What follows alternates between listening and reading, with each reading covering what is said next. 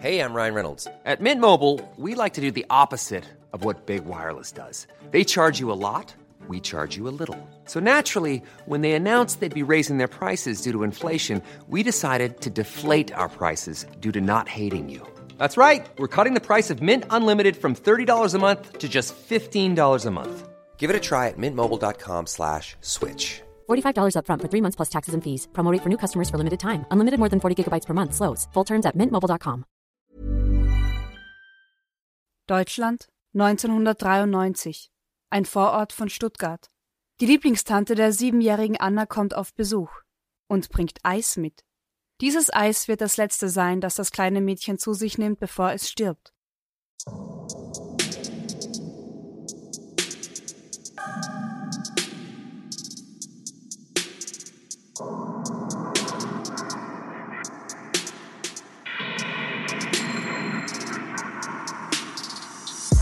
Servus, Grüß dich.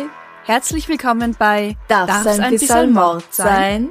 Dein Podcast zum Thema wahre Verbrechen. Mein Name ist Amre Baumgartel. Und ich bin Franziska Singer. Bevor wir beginnen, möchte ich kurz darauf hinweisen, dass es zahlreiche Möglichkeiten gibt, uns und diesen Podcast zu unterstützen. Mehr dazu gibt's am Ende dieser Folge.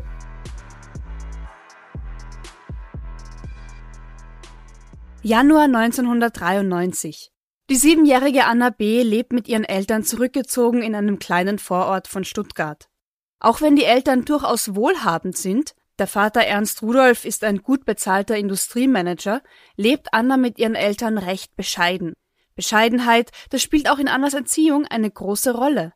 Anna soll sich nicht zum Beispiel durch extravagante Kleidung von den anderen Kindern abheben oder zu sehr verwöhnt werden.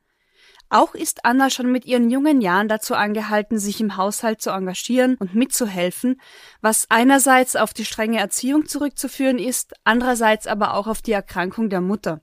Diese leidet nämlich seit Annas Geburt an multipler Sklerose und ist auf Krücken angewiesen. Wusstest du, dass Schwangerschaften bei werdenden Müttern multiple Sklerose auslösen können?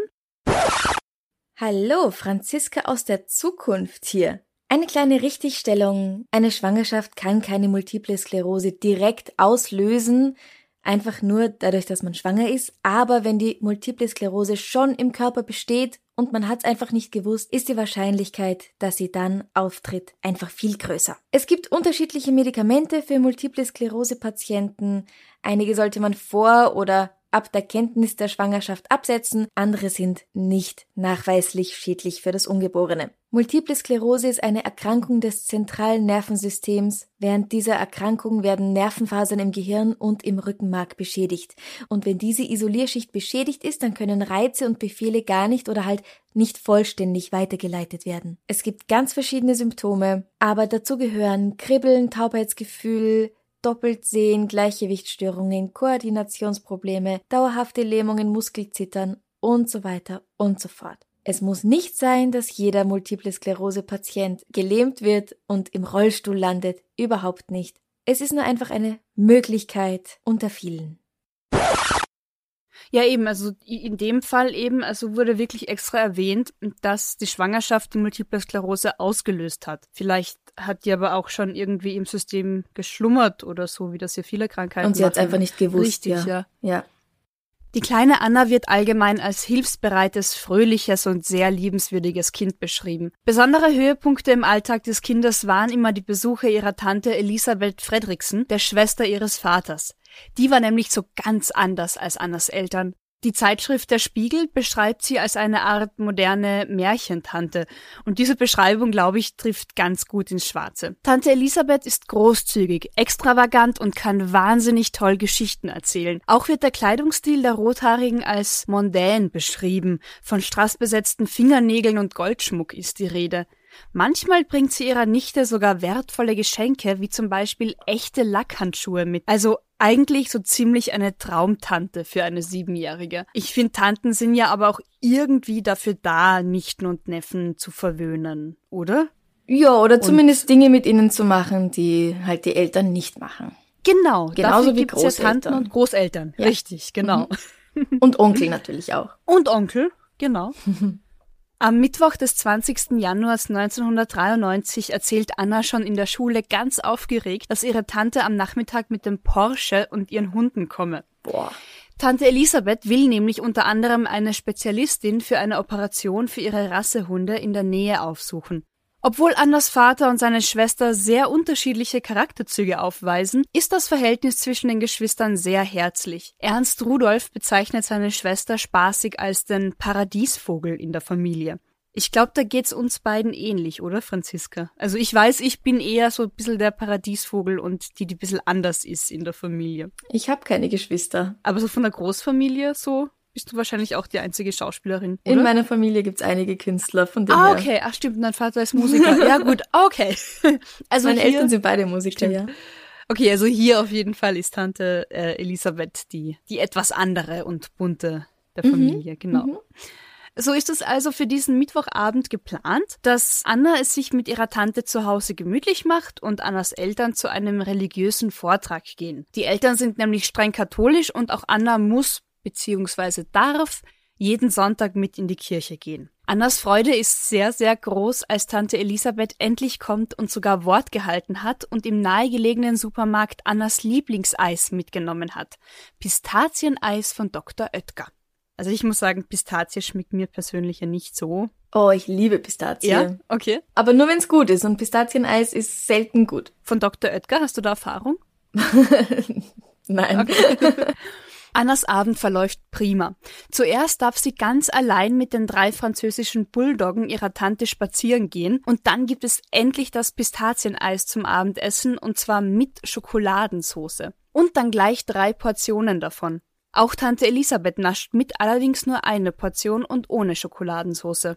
So viel Eis und ein langer Tag machen müde und so schläft Anna bald ein. Nicht ohne vorher ihr gute Nachtgebet gesprochen zu haben. Das wurde in drei Artikeln erwähnt, dass sie gebetet hat, bevor sie schlafen gegangen ist. Keine Ahnung.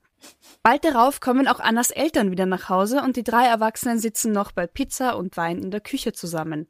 Gegen halb elf Uhr nachts ruft Anna nach ihrem Papa, weil ihr saumäßig schlecht ist und sie sich schon zweimal übergeben hat.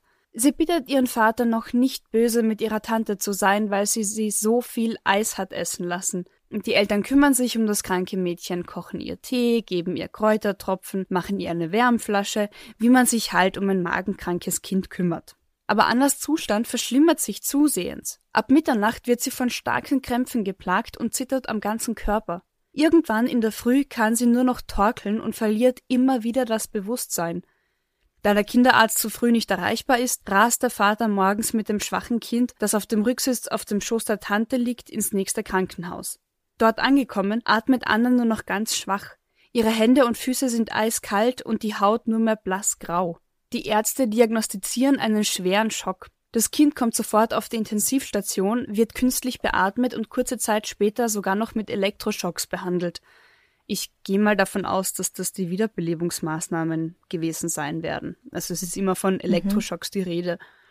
Aber alles vergeblich. Um 11.32 Uhr stirbt Anna. Sie wäre knapp zwei Wochen später acht Jahre alt geworden. Annas Tante bekommt von dem ganzen Drama zuerst gar nichts mit. Sie fährt nach der Ankunft im Krankenhaus wieder zum Haus zurück, duscht, versorgt ihre Hunde und schaltet den Geschirrspüler ein. Erst als sie gegen 12 Uhr mittags wieder ins Krankenhaus kommt, um sich nach ihrer Nichte zu erkundigen, erfährt sie von dem Todesdrama. Und ihre erste Reaktion darauf war angeblich, und ich habe sowas Verrücktes gemacht, wie die Spülmaschine einzuschalten, obwohl sie erst halb voll war. Aha, das ist eine seltsame Reaktion. Ja. Aber ich meine, wenn du unter Schock stehst, irgendwie vollkommen überrascht bist, dann sagst du manchmal komische Sachen. Die genaue Todesursache lässt sich noch nicht feststellen. Einer Ärztin, die sich mit Vergiftungen auskennt, sind auf Annas Röntgenbildern seltsame Schatten aufgefallen, die auf Metallrückstände hindeuten könnten. Die Giftzentrale in Berlin, die noch zu Annas Lebzeiten alarmiert wurde, tippte auf eine Kupfer- oder Eisenvergiftung. Die Polizei beginnt zu ermitteln. Doch obwohl in dieser Situation eine Lebensmittelvergiftung der naheliegendste Grund ist, verzichten die Ermittler zuerst auf eine Beschlagnahmung sämtlicher Lebensmittel im Haus von Annas Familie. Daraufhin entsorgt Annas Mutter sämtliche Lebensmittelvorräte, die sich noch in der Küche befinden. Alle. Auch wenn sie später dafür keinen rationalen Grund liefern kann. Auch dem Drängen auf eine Obduktion geben die Eltern nur sehr widerwillig nach. Vor allem die Mutter wehrt sich dagegen, dass ihre Tochter auf den Seziertisch soll. Ja, davon wird sie auch nicht wieder lebendig. Verstehe ich aber auch irgendwie, oder? Also. Nein, ich nicht. Nein? Nein, ich möchte wissen, was mit meinem Kind passiert ist. Ja, gut, aber ich denke mir vielleicht, wenn der Schock und die Trauer zu groß ist, dass ich dann irgendwie dem Körper von meinem Kind das nicht antun will. Also das, das kann ich irgendwie noch verstehen, finde ich. Ja. ja. ich persönlich würde es, kann man nur wissen, wenn man in dieser Situation das ist. Das stimmt. Aber ich sag jetzt, nein, ich würde um alles in der Welt wissen wollen, was passiert ist mit meinem Kind. Wenn du es nicht schon weißt. Oh, ja. Acht Wochen nach Annas Tod ist das Ergebnis der Untersuchung dann endlich da. Anna wurde mit Arsen vergiftet. Der Leichnam des Kindes war zu diesem Zeitpunkt schon feuerbestattet. Das klassische Mordgift der Antike und des Mittelalters ist bei der Analyse von Annas Mageninhalt entdeckt worden. Diese Dosis hätte ausgereicht, um 20 Kinder umzubringen. Also sie haben den Mageninhalt doch untersucht. Genau. Die Eltern haben dann dem Drängen schon nachgegeben. Also sie waren sehr so. widerwillig, aber letztendlich, so habe ich es verstanden und gelesen, dass sie es dann doch zugelassen haben. Mhm. Und eben bei der Obduktion und vor allem dann eben beim Mageninhalt wurde Arsen entdeckt. Mhm. Franziska, kannst du uns was zu Arsen erzählen? Sehr gerne. In Folge 7 haben wir ja schon über Arsen gesprochen und daher wissen wir, Arsen ist ein geschmack- und geruchloses Pulver, das eigentlich als Rattengift eingesetzt wird oder im Fall der Engelmacherinnen von Nordschref auch bei Fliegenködern. Und für solche Zwecke kann man es eigentlich ganz normal käuflich erwerben. Schon ein Milligramm pro ein Kilo Körpergewicht kann für einen Menschen tödlich sein. Kann muss aber nicht. Wusstest du nämlich, dass es Menschen gab oder vielleicht auch heute noch gibt, die freiwillig Arsen zu sich nehmen? Freiwillig. Ganz freiwillig, okay. ja. Und für die gibt's auch einen besonderen Namen, nämlich Arsenikesser. Also Arsen hat man früher Arsenik genannt. Arsen gehört nämlich zu den psychoaktiven Substanzen, ähnlich wie zum Beispiel Lachgas.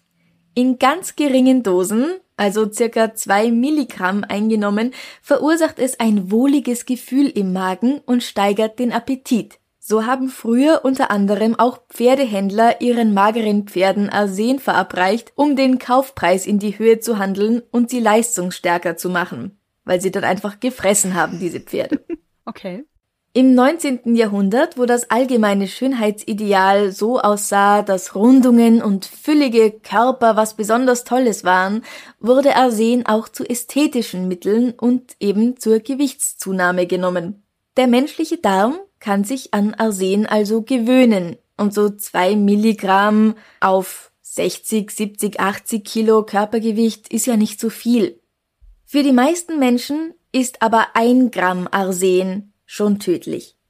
Die sogenannten Arsenikesser vertragen oft das Vierfache davon und erst dann treten Vergiftungserscheinungen auf. Das gilt allerdings, weil sie so sehr daran gewöhnt sind. Also man muss diese Dosis langsam steigern. Mhm. Allerdings gilt das nur für die orale Verabreichung. Wenn Arsenikesser nämlich nur einen Bruchteil davon in anderer Form, zum Beispiel mit einer Spritze, verabreicht bekommen, reagiert der Körper ganz schnell mit Vergiftungssymptomen. Im Altertum haben sich adlige Menschen schon durch so eine schrittweise orale Gewöhnung gegen Giftmorde wappnen wollen. Gar nicht so blöd eigentlich. Ja.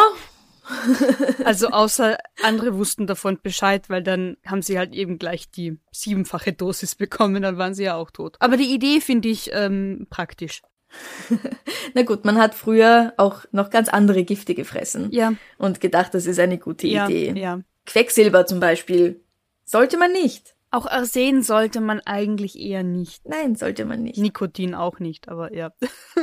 ja, ich frühstücke Mandelmilch mit Eierlikör. Sollte man auch nicht. Uh, klingt aber wahnsinnig lecker. So not try this at home. Aber wenn, dann eher at home als auf der Straße. Ja, darf man eh nicht. Stimmt. Auch bei uns in Europa, in Österreich, vor allem in Tirol und in der Steiermark, war im 19. Jahrhundert Arsen unter dem Namen Hitrach, also zu Hochdeutsch Hüttenrauch, sehr beliebt als Droge. Hitrach.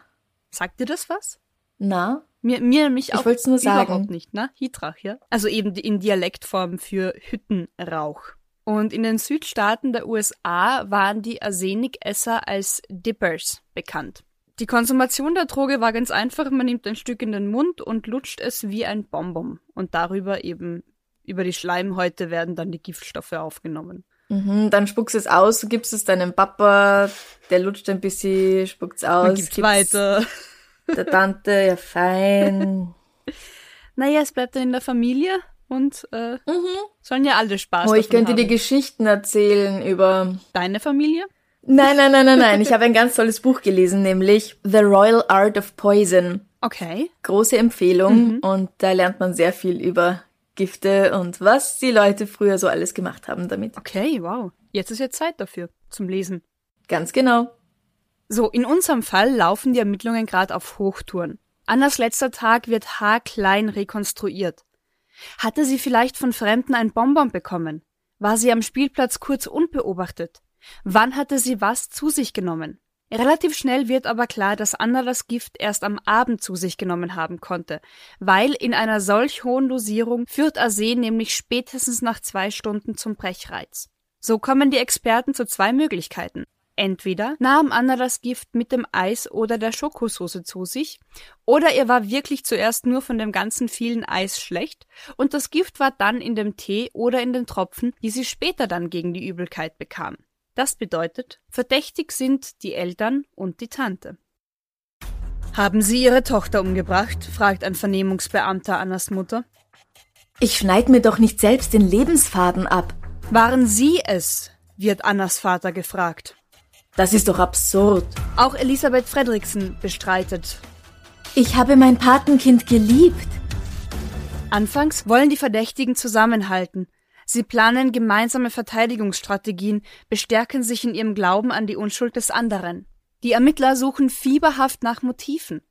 So entsteht die Theorie, dass Annas Mutter ihre einzige Tochter aus Rache vergiftet haben könnte, da sie ja aufgrund der Schwangerschaft unheilbar krank war. Dem Vater wird unterstellt, dass er sein Kind vergiftet haben könnte, um seine Familie loszuwerden.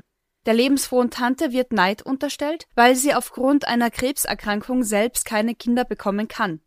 Doch keine dieser Theorien ist wirklich glaubhaft oder lässt sich auch nur ansatzweise glaubhaft begründen. Auch ziehen die Ermittler eine Verwechslung in Betracht. Vielleicht galt der Anschlag gar nicht dem Mädchen, sondern einem der Erwachsenen. Kurzzeitig wird auch nach einem Produkterpresser gefahndet. Bei der Zentrale in der Firma Dr. Oetker in Bielefeld ist knapp zwei Wochen nach Annas Tod ein Drohbrief eingegangen, abgestempelt in Stuttgart. Wir fordern von Ihnen 80.000 Mark. Sollten Sie diesen Betrag nicht für uns aufwenden können, können wir Ihnen nicht mehr garantieren, dass wir verhindern, dass Chemikalien jeglicher Art in Ihre Produkte gelangen. Die Chemikalien sind für Ihre Kunden und somit für die Verbraucher Ihrer Produkte lebensgefährlich. Gezeichnet Mr. Calver.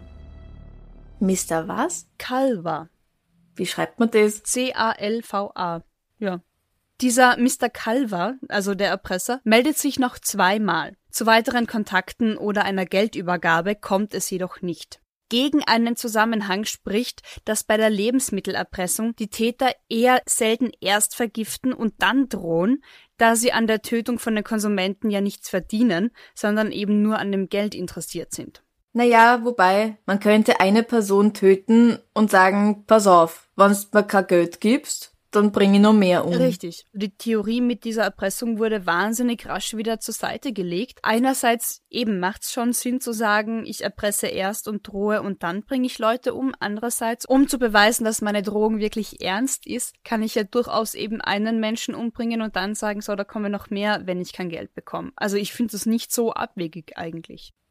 Auf jeden Fall aber steht fest, dass sowohl Annas Vater als auch Annas Tante an Arsen gelangen konnten, und zwar sehr leicht. Die Eltern der Geschwister waren nämlich die Besitzer der Morn-Apotheke in Stuttgart, die zu diesem Zeitpunkt zwar längst verkauft war, allerdings hatten beide zum Tatzeitpunkt noch einen Schlüssel, der gepasst hat zur Apotheke. Und Arsen war dort vorrätig. Elisabeth Fredriksen hatte zudem Pharmazie studiert und kennt sich mit den Wirkungen von Giften aus. Eigentlich sollte sie die Apotheke übernehmen, aber kurz vor ihrem Staatsexamen bricht sie das Studium ab, wechselt in die Werbebranche und heiratet später einen gut situierten dänischen Kaufmann. Kurze Zwischenfrage, Ja. vielleicht sagst du das eh noch. Man hat doch wohl dann in der Apotheke Inventur gemacht, oder? Um herauszufinden, ob etwas geklaut wurde von dem Arsen. Zur Morn-Apotheke gibt's bis auf das, dass das die ehemaligen Besitzer waren, keine wirklichen Aufzeichnungen. Ja, vielleicht wäre es klug, vielleicht haben sie es eh gemacht. Es geht noch sehr verworren weiter und sehr, ich, ich würde fast sagen, hexennegerisch bis zu einem gewissen Punkt. Oh, ich ja. bin sehr gespannt. Bitte. Ein knappes Jahr nach Annas Tod wird Elisabeth dann auch verhaftet und die Ermittlungen konzentrieren sich nur noch auf sie. Manchmal scheint es fast so, dass Annas Tante aus Mangel an Alternativen als Täterin beschuldigt wird. Ganz nach dem Motto, wem ist die Tat zuzutrauen? Und da Annas Eltern nicht in Frage kommen, warum auch immer, bleibt halt nur noch Annas Tante. Naja, weil sie so brave Katholiken sind, oder? Und Richtig. die Tante ist ein Paradiesvogel. Stimmt, da hat man die Erklärung. Elisabeth soll zudem auch noch eine irritierende Persönlichkeit an den Tag legen, nämlich, ich zitiere, schwer durchschaubar mit irritierend wirkender Selbstbeherrschung in allen Lebenssituationen. Das heißt, nur weil ich versuche, mich in der Öffentlichkeit zusammenzureißen, bin ich mordverdächtig. Sie habe sich von keinen Fragen provozieren lassen, aber auf alle Fragen eine Antwort parat gehabt und sei auch nicht überrascht gewesen, als man sie festnahm. Ein Kripo-Beamter bezeichnet sie als eiskalt. Zu diesem Verhalten passt auch die Beschreibung von einer Lehrerin bei Annas Begräbnis. Sie erzählt nämlich, dass Annas Tante dort auffällig geschminkt gewesen sei, laut lachte, lustige Geschichten erzählte und sich eher mehr wie auf einer Hochzeit als wie auf einem Begräbnis benahm. Dass sie mit all dem Benehmen vielleicht einfach nur ihre Trauer überspielen wollte, kam wohl niemanden so recht in den Sinn. Kannst du bis nach Graz hören, wie ich mit den Augen rolle? Ähm, nein, aber ich kann kurz auf die Kamera schalten, um dich zu sehen. Äh, ja, ich habe auch, also ich habe das, ich habe das durchgelesen und dachte mir so, Bullshit. Echt, jeder geht mit Extremsituationen anders um. Und wenn dann andere Leute auch noch da sind, ist es nicht so, wie wenn du allein zu Hause das ist sitzt. Es. Und wenn man vielleicht auch seine Trauer überspielen will, dann schießt man locker wahrscheinlich auch mal übers Ziel hinaus, um allen zu beweisen, wie gut es einem geht. Also ich sehe an dem Verhalten wirklich nichts Verwerfliches. Ja, das ist oft so ein Ding, dass die Ermittler dann behaupten oder behauptet haben, früher zumindest. Ich hoffe doch, dass sich das irgendwie schon geändert hat, dass man das schon begriffen hat wenn du nicht auf eine gewisse Art und Weise reagierst, wenn du nicht heulst und deine Trauer offen vor dir herträgst, bist du verdächtig. Weil dann bist du nicht traurig, ja. weil dann, ja, aber bei jedem sieht's halt anders aus. Ich hatte mal einen wahnsinnig schlimmen Autounfall mit tausenden Schutzengeln und bin mit meiner Mutter irgendwie, also wir hatten grün, der andere hatte rot, hat uns total von der Straße abgedrängt mit irgendwie Auto fünfmal im Kreis und in den nächsten Baum irgendwie rein. Und ich weiß, ich saß da am Beifahrersitz und ich habe einen Lachkrampf bekommen. Beide Autos haben geraucht und ich habe einfach hysterisch gelacht. Ich weiß auch mhm. eben, dass meine Schockreaktion grundsätzlich erstmal Lachen ist und dann halt mit zu viel Energie, weil die Energie irgendwo raus muss, dann plapper ich wahnsinnig viel und bin eher überdreht, als dass ich irgendwie zugib und zeige, dass ich wirklich traurig bin oder verzweifelt bin. Ja, das ist bei mir ganz ähnlich. Ah, schön, gut zu wissen, ja. Deswegen ähm, macht mich das eher wütend, wenn jemand versucht, sich vielleicht einfach nur zusammenzuhalten und dann sagen alle, ach klar, die ist verdächtig, so wie die sich verhält. Ja. Allerdings verhärtet sich der Verdacht, dass Elisabeth vielleicht doch nicht das erste Mal mit Gift hantiert haben könnte. Annas Vater bemerkte bei der Beerdigung, wenn auch vielleicht nur spaßhaft, überall, wo meine Schwester auftaucht, geschieht ein Unheil. Denn tatsächlich war Elisabeth beide Male anwesend, als ihre Eltern plötzlich verstarben. Ihr Vater, 65 Jahre alt, brach am 17. März 1987 in einer Tiefgarage zusammen, konnte nicht mehr gerettet werden. Womöglich ein Hirnschlag vermuteten die Ärzte. Tochter Elisabeth war gerade zu Besuch. Die Mutter, 60 Jahre alt und gesund, verlor acht Monate später am 18. November 1987 kurz nach dem Abendessen das Bewusstsein. Wiederbelebungsversuche waren vergebens. Diagnostiziert wurde ein unerklärlicher Blutdruckabfall. Wiederum war Tochter Elisabeth zu der Zeit in Stuttgart. Dazu scheint zu passen, dass auch der kleinen Anna schon bei einem Besuch der Patentante im November 1992, also zwei Monate davor, übel wurde. Sie musste sich mehrfach übergeben, kam als Notfall zum Kinderarzt, erholte sich dann aber schnell. Ein erster missglückter Mordversuch am Patenkind, Reine Fantasie, erklärt die Beschuldigte. Ihr Vater sei zuckerkrank gewesen, habe einen Leberschaden und Herzprobleme gehabt.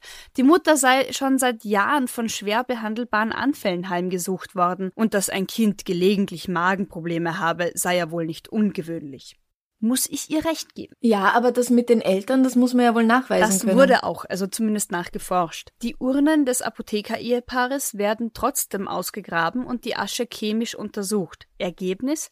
Kein verdächtiger Arsenwert.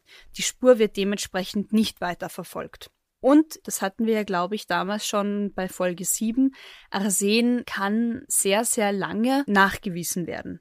Ja, jahrhundertelang. Richtig. Also wäre da eine Vergiftung gewesen, dann hätte man Spuren gefunden. Mhm, auch nach dem Krematorium noch. Anscheinend auch nach dem Krematorium. Man hält trotzdem weiterhin an Annas Tante als Tatverdächtige fest. Einzig fehlt weiterhin ein glaubhaftes Motiv. Geldnot oder Geldgier scheint nicht passend zu sein, da sie finanziell immer gut aufgestellt war, ihr Ehemann gut verdient und sie nie finanzielle Nöte hatte. Auch Geisteskrankheiten werden ausgeschlossen. Mehrere Experten untersuchen Elisabeth, aber niemand findet Anzeichen für psychische Störungen. Zweimal wird Annas Tante für den Mord an ihrer Nichte angeklagt. Bei der ersten Gerichtsverhandlung verweigert sie die Aussage und das Urteil lautet lebenslange Haft. Ein Hauptindiz dafür die Spülmaschine. Elisabeth Fredriksen schaltete das halbvolle Gerät nur ein, glaubt das Gericht zumindest, um Giftspuren auf Annas Glasschale zu beseitigen. Da ihr die Maschine ausgerechnet beim Erhalt der Todesnachricht einfiel, sei kein Zufall gewesen. Sie habe ihr verräterisches Verhalten, ich zitiere, im Wege der Vorwärtsverteidigung rechtfertigen wollen. Das Urteil wird allerdings vom Bundesgerichtshof bald aufgehoben. Elisabeth wird zum zweiten Mal angeklagt. Beim zweiten Prozess sagt die Angeklagte dann doch aus. Das Urteil erneut lebenslange Haft. Sie liebten ihr Patenkind nicht wirklich, behauptet der Vorsitzende Richter. Die Zuneigung war nur vorgespielt. Belege dafür? Elisabeth Fredriksen habe trotz Annas schlimmen Zustand die Klinik verlassen, um ihren Hund zum Tierarzt zu bringen, außerdem bei der Beerdigung unpassende Bemerkungen gemacht. Aber auch bei diesem Urteil kritisierte der Bundesgerichtshof das Verfahren. Zitat Glauben gehört in die Kirche, nicht in den Gerichtssaal. Und so wird auch das zweite Urteil innerhalb kürzester Zeit wieder aufgehoben.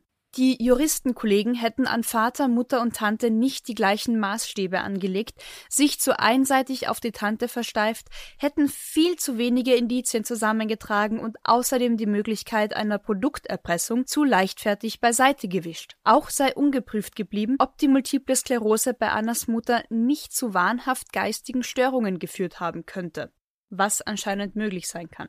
Oh, es ist eine Nervenkrankheit, nicht? Es ist eine äh, degenerative Nervenkrankheit. Angeblich kann das auch zu psychischen Störungen führen. Angeblich. Ja, das muss man ja der Mutter dann auch nachweisen können. Richtig. Was aber eben nicht untersucht wurde. Nachdem die Eltern lange zweifelten, die Tante sogar anfangs im Gefängnis besuchten, zeigen sie sich heute von ihrer Schuld überzeugt, meiden jeden Kontakt zu ihr. Annas Vater sagt nur, es gibt eine himmlische Gerechtigkeit. Annas Mutter sitzt inzwischen im Rollstuhl, ihr Zustand verschlechtert sich weiter. Die Eheleute haben ihr Haus verlassen, die meisten Kontakte abgebrochen und sind tief in die bayerische Provinz gezogen. Und Elisabeth Frederiksen? Fast vier Jahre war die heute 46-Jährige eingesperrt. Jetzt kämpft sie um ihren Ruf um Wiedergutmachung und um Klärung dieses Justizirrtums, der ihr angeblich widerfahren sei. Also fest steht unterm Strich, dass die kleine Anna eigentlich nur abends oder Nacht vergiftet sein könnte, geworden sein könnte. Und bis heute weiß niemand so genau, warum und wie. Das heißt, dieser Fall ist immer noch ungeklärt. Ja. Seit 1927 Jahren. Seit 27 Jahren, ja. Wobei ich mir auch dachte, man weiß ja nicht, also ich weiß nicht, wie groß und wie gut abgesichert die Villa oder das Haus der Familie war. Wissentlich waren Tante und die Eltern am Abend dort. Du meinst, dass sich jemand reingeschlichen hat? Ja. Und dem Kind, ja, aber, aber sie hat ja dann nach dem Papa gerufen, weil ihr so schlecht ist. Und wer hätte ihr denn noch was geben sollen, ohne dass sie aufwacht und auch was sagt? Ja, also jetzt fange ich an, Theorien zu spinnen, aber das haben ja alle bei dem Fall gemacht. Naja, was weiß ich, wenn ein Bekannter, ein Freund der Familie eben vielleicht durchs Fenster eingestiegen ist und meint, da guck, ich habe Schokolade für dich oder irgendwie sowas, aber eben sag's niemandem, das ist unser Geheimnis. Weißt du, also so. Ja, aber sie kann ja noch reden. Also dann hätte sie doch schon was gesagt, glaubst du nicht? Das ist ein siebenjähriges Kind.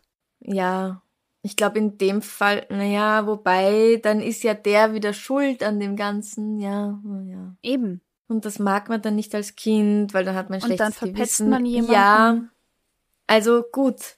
Ich verstehe vieles an dem Verhalten oder ich, ich kann es irgendwie nachvollziehen. Ja. Von allen Personen, glaube ich. Dass die Mutter die Lebensmittel weggeworfen hat, danach, ja, ist nicht gut für die Ermittlung. Aber dem Kind war so schlecht, es hat irgendwas gegessen aus meinem Haushalt, ich schmeiß alles weg. Dass ich nicht aus Versehen das esse, wovon dem Kind so schlecht worden ist. Ja, und das Kind hat was gegessen und ist dann tot. Also auch die Mutter war ja in einem wahnsinnigen Schockzustand, Ja, wenn mein siebenjähriges Kind tot ist, egal wie. Also sie hat die Lebensmittel weggeworfen, die sie verdächtigt, das Kind getötet zu haben, ja? Ja. Sie hat nicht das Kinderzimmer sofort ausgeräumt, Richtig. weil das wäre schon ein anderer Hinweis. Aber, aber das aus dem Haushalt zu entfernen, das für den Tod des Kindes verantwortlich ist, höchstwahrscheinlich, das kann ich schon irgendwie verstehen. Dass man die Geschirrspülmaschine anschmeißt, ja, also wenn die Tante wirklich nichts gewusst hat, wenn die Tante wirklich nicht schuld ist, manchmal schmeißt man halt auch eine halbvolle Geschirrspülmaschine an. Mein Gott. Ja, auch gerade wenn ich mir denke, wenn ich wo zu Besuch bin und eben die Eltern sind in Sorge beim Kind im Krankenhaus, dann will ich was Gutes tun, Ich räume ein bisschen auf. mach alles wieder sauber, damit wenn sie heimkommen, Ja. alles passt. Ich finde das wirklich und auch die Reaktion, also es gibt die absurdesten Reaktionen, glaube ich, auf schlimme Nachrichten. Und unter Ja. anderem auch, ach Gott, und ich mache sowas Banales wie Geschirrspüler einräumen und da stirbt gerade ein Kind.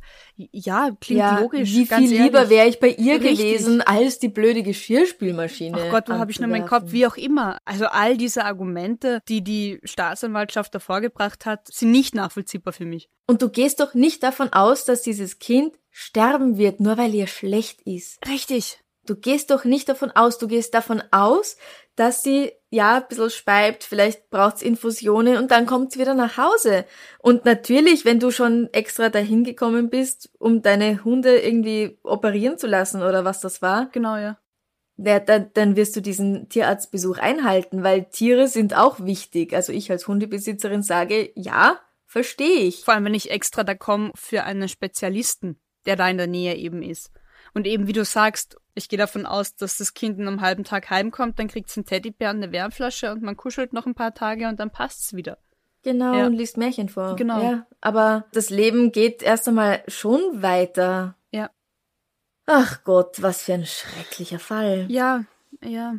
Die ganzen Lebensmittel, die hat man dann auch nicht wieder aus dem Mülleimer geholt, oder? Aus der Mülltonne. Weil eben auch die Ermittler zuerst nicht wirklich von, von den Lebensmitteln als irgendwie Schuldfaktoren ausgegangen sind. Also die waren weg und waren weg. Hätten dann ja auch verunreinigt sein können durch äußere Einflüsse. Naja, aber wenn das Arsen ist, das Arsen kommt nicht durch die Mülltonne in die äh, Schokosauce hinein. Nein, aber wenn du zum Beispiel, was weiß ich, das Zeug in die Mülltonne schmeißt, die Mülltonne dann vielleicht schon abgeholt wurde und dann dort irgendwo Rattenköder in der Mülldeponie lagen. Also ich glaube halt, das ist doch rein Naja, vor allem kannst du nicht feststellen, welche Flasche Schokosauce tatsächlich die von dieser Familie ist. Das ist, glaube ich, die Schwierigkeit. Aber ich frage mich halt, war der Müll tatsächlich schon auf der Mülldeponie oder war er immer noch in der Mülltonne und die Beamten haben es einfach nicht untersucht? Ich glaube eher, also so wie ich das verstanden und recherchiert habe, es wurde einfach nicht aktuell genug ausreichend untersucht. Und zeitverzögert ist es halt dann, ja, irgendwann war es auf der großen Mülldeponie. Ja, klar. Hm. Was hältst du von diesem Drohbrief? Ich finde, den hätte man stärker verfolgen sollen. Also es ist kein Argument zu sagen, ich glaube euch nicht, weil ihr habt schon jemanden vergiftet. Ich meine, ich, ich finde es auch klug, klug ist Ansichtssache, aber dass dann Trittbrettfahrer jetzt einfach Geld verlangt, weil er in der Zeitung gelesen hat, dass ein Kind vielleicht mit einem Eis ermordet, vergiftet wurde. Dass ich dann vielleicht als Betrüger sag, hier, ich war das, äh, gibt mir Geld. Hm. Also es macht beides Sinn, aber es ist halt irgendwie zu wenig verfolgt worden. Ja. Also die Theorien, dass der Vater die ich verstehe nicht, ich verstehe die Theorie nicht, warum der Vater die Tochter hätte umbringen sollen. Um endlich frei Wenn zu er sich sein. nicht scheiden lassen will, aber sich trennen möchte, dann kann er doch seine Ehefrau umbringen statt der Tochter. Bringt Was ist denn das Gedanken. für eine Logik? Es ist, es ist, ich habe echt das Gefühl, eben dieser ganze Fall ist eher so eine Hexenjagd aus Mangel an Alternativen und Beweisen. Und vielleicht war es sogar die Tante. Vielleicht, vielleicht macht die eine riesengute Show und ist an allem schuld. Nur dann gehört es halt bewiesen. Ja. Und sie haben es ja zweimal nicht beweisen können. Nicht ausreichend zumindest, ja. Glauben gehört in die Kirche. Und deswegen ist sie frei, ja. Richtig. Und das ist halt, ja, ich, ich kann noch so ein Bauchgefühl haben und noch so sehr behaupten, du bist schuld. Wenn ich es nicht beweisen kann, hat's vor Gericht einfach keinen Bestand. Ganz genau.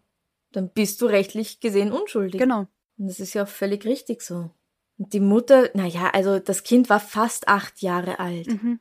Warum solltest du denn nach acht Jahren mit dem Kind dann es umbringen, weil dir auf einmal auffällt, dass du wegen dem Kind MS hast? Unter Anführungszeichen wegen dem Kind, ja, weil, hm, Wenn, wenn, wenn, wenn das die Mutter war, dann kann ich es mir wirklich nur vorstellen, dass es vielleicht einen wahnhaften Schub gegeben haben könnte, der dann vielleicht auch aus dem Bewusstsein verdrängt werden hätte können. Weißt du, so irgendwie. Also ich glaube, zurechnungsfähig waren das nicht die Eltern, von meinem Gefühl her. war das gerade ein deutscher Satz? Nein. Ah. also ich glaube nicht, dass das die Eltern waren, wenn sie bei vollem Bewusstsein und zurechnungsfähig waren. Das glaube ich nicht. Ja. Keine Ahnung. Ich finde auch die Theorie recht spannend, dass das eigentlich nicht dem Kind gegolten hatte, der Anschlag. Und deswegen vielleicht sich jeder irgendwie angeblich verdächtig verhalten habe. Na gut, aber wem hat dieser Anschlag denn dann gegolten? Weil die Tante hat doch das Eis gekauft. Ja, Und die Tante war dabei, als das Kind drei Portionen gegessen hat. Also wenn die Tante das Eis vergiftet und es nicht auf das Kind abgesehen hatte, das geht sich ja hint und vor nicht aus. Vielleicht war das Gift ja auch erst später im Tee und in den Tropfen. Es gab ja eben zwei Möglichkeiten von den Ermittlern. Einerseits auf dem Eis und andererseits, dass es ein Kind wirklich schlecht war vom Eis und das Gift halt dann später im Tee oder in den Tropfen zur Kurierung von der Übelkeit verabreicht wurde. Mm. Und dann macht es halt vielleicht eher Sinn zu sagen, vielleicht war ja der Kräutertee vergiftet. Es macht grundsätzlich hint und vorn wenig Sinn, finde ich, diese ganze Konstellation. Okay, aber Ja, jetzt werfen wir wieder Fragen auf, die wir nicht beantworten können, nicht wahr? Aber das Schöne ist, die Leute können sich selbst ihre Theorien machen dazu. richtig. Und es ist sehr schade, dass dieser Fall bis heute ungeklärt ist, 27 Jahre später. Ja. Aber ich sag dir was, nächste Woche, Gibt's einen geklärten Fall? Nächste Woche kommt's auch wieder hart. Aber gut, mehr will ich jetzt gar nicht verraten.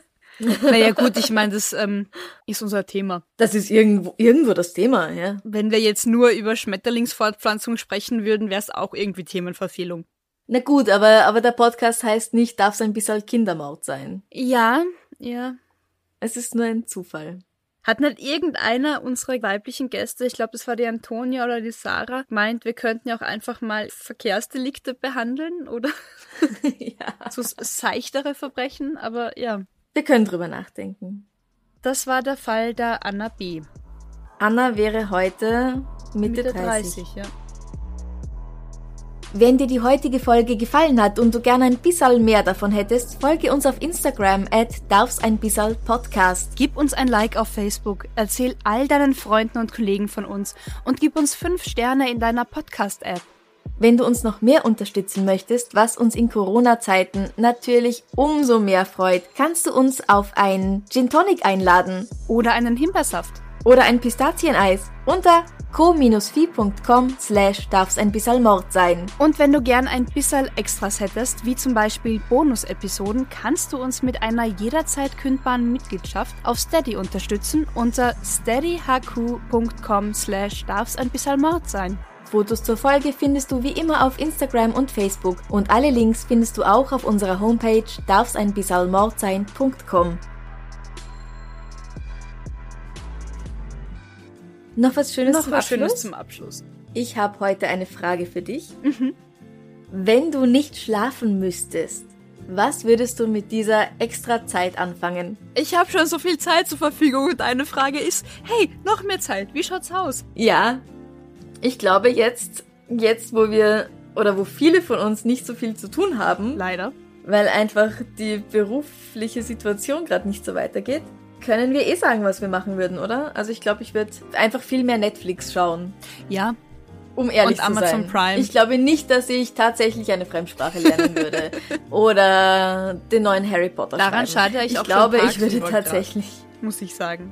Ich glaube, ja, ich glaube, ich würde auch nicht laufen.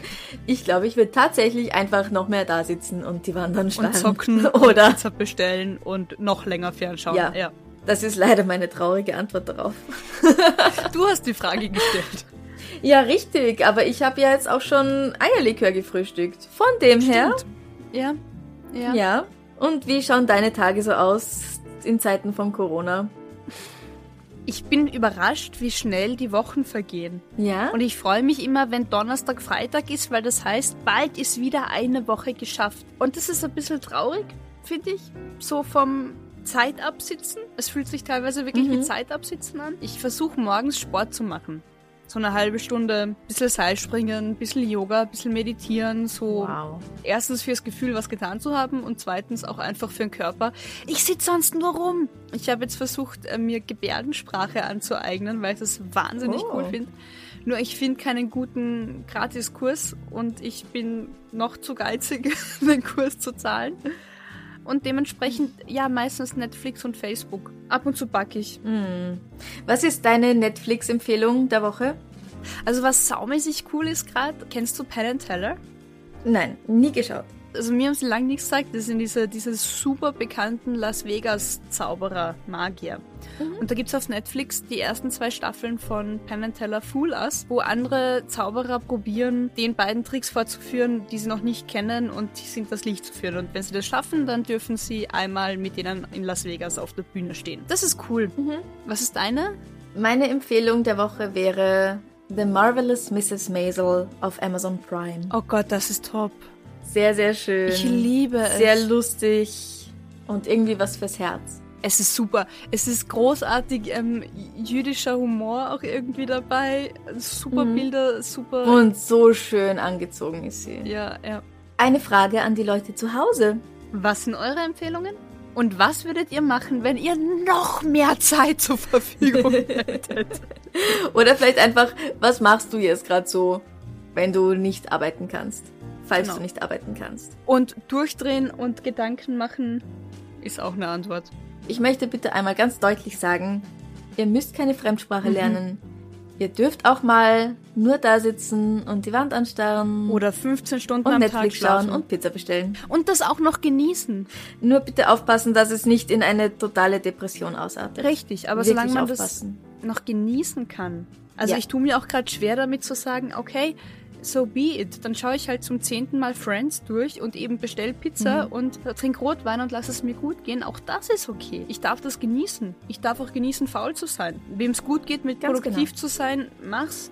Nur wer keinen Bock drauf hat, zwingt euch nicht, weil es ist auch gerade wirklich nicht Normalzustand. Genau.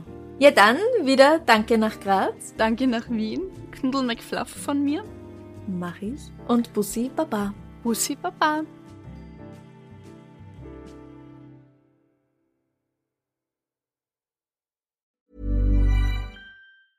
Planning for your next trip?